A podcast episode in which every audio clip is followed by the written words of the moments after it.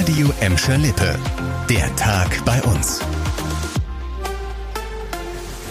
Mit Annika Böhnig. Hallo zusammen. Wenn wir mal Besuch kriegten, wir konnten draußen gar nicht essen, also das hat gestunken wie die Pest. Ja, die Erinnerungen in Bottrop an das Leben mit der Emscher sind zwiegespalten, aber die Köttelbecke ist jetzt endgültig Geschichte. Nach ihrem milliardenschweren Umbau fließt die Emscher jetzt zum ersten Mal seit rund 170 Jahren wieder komplett ohne Abwasser durch unsere Städte, heißt auch ohne Kloakengestank, wenn es mal ein bisschen wärmer ist.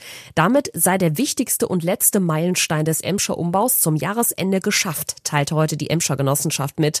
Leon Pollock hat weitere Details. Die Arbeiten am Milliardenprojekt liefen quasi bis zur letzten Minute. Noch bis zum Jahreswechsel habe man unter Hochdruck die letzten Nebenläufe an den unterirdischen Abwasserkanal angeschlossen, heißt es von der Emscher Genossenschaft. Dort fließt jetzt das Abwasser von Dortmund bis nach Dienstlaken.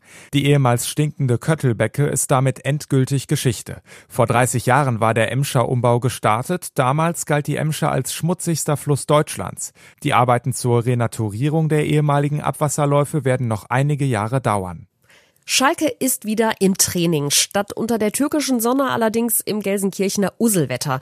Heute Nachmittag hat die Zweitligamannschaft das erste Mal im neuen Jahr wieder auf dem Trainingsplatz gestanden.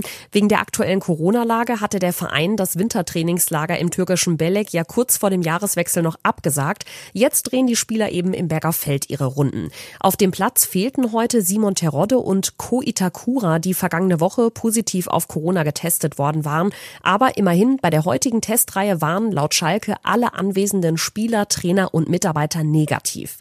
Dienstantritt war heute für den neuen Boss auf Schalke.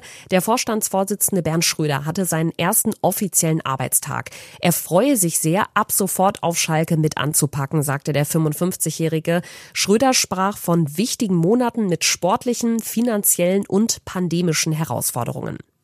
Neues Jahr, neue Kosten. Bus- und Bahnpendler bei uns müssen ab sofort ein bisschen mehr für ihre Fahrkarte zahlen. Der Verkehrsverbund Rhein-Ruhr mit Sitz in Gelsenkirchen hat zum 1. Januar die Preise erhöht, im Schnitt um 1,7 Prozent. Wenn ihr noch Tickets aus dem alten Jahr habt, könnt ihr die aber noch bis Ende März nutzen. Mit der Preissteigerung will der VRR vor allem die wirtschaftlichen Corona-Folgen abfedern. Seit Beginn der Pandemie fahren deutlich weniger Menschen mit Bus und Bahn und das schlägt sich natürlich auch in den Kassen der Verkehrsverbünde nieder.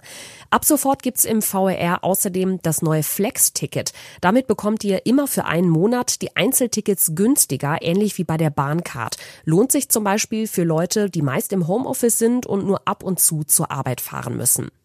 Wenn ihr eh lieber mit dem Auto fahrt und damit in der Bottropper Innenstadt unterwegs seid, dann müsst ihr ab heute auf den Parkplätzen in der City wieder Gebühren zahlen. Das kostenlose Parken ist Geschichte. Im Sommer hatte die Bottropper Politik ja beschlossen, auf die Parkgebühren zu verzichten, anfangs für drei Stunden, später dann für eine Stunde. Damit sollten die Händler nach dem langen Corona-Lockdown unterstützt werden. Die Regelung war bis zum Jahresende befristet, deshalb werden ab heute in der Bottropper Innenstadt wieder die üblichen Parkgebühren fällig.